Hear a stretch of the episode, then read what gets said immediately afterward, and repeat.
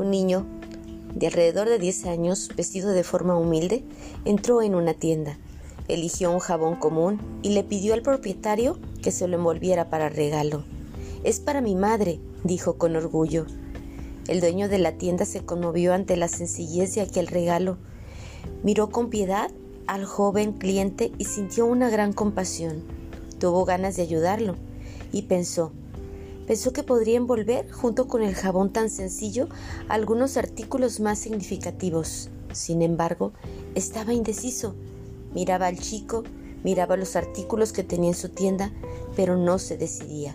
¿Debía hacerlo o no? El corazón decía que sí, pero la mente le decía que no.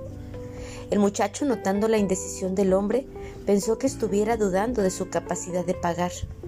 Llevó la mano al bolsillo retiró las moneditas que tenía y las puso encima del mostrador. El señor continuaba en su conflicto mental.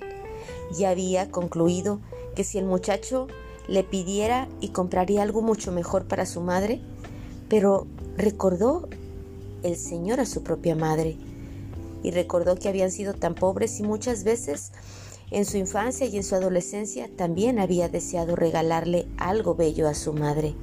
Cuando consiguió empleo, ella ya había partido para otro mundo espiritual. El muchacho con aquel gesto estaba tocando lo más profundo de sus sentimientos. Del otro lado del mostrador, el chico empezó a ponerse ansioso. En el campo de la emoción, dos sentimientos se entremesuraban, la compasión del hombre y la desconfianza por parte del chico impaciente, y le preguntó, Señor, ¿falta algo? No, contestó el propietario de la tienda. Es que de repente recordé a mi madre. Ella se murió cuando yo todavía era muy joven. Siempre quise darle un regalo, pero, desempleado, nunca logré comprar nada.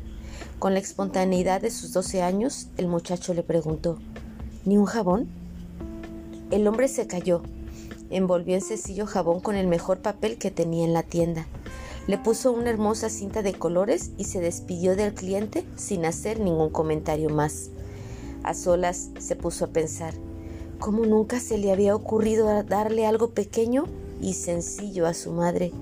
Siempre había pensado que un regalo tenía que ser algo significativo, algo costoso, tanto que minutos antes sintiera piedad de la humilde compra y había pensado en mejorar el regalo adquirido conmovido por el chico y entendió que ese día había recibido una gran lección.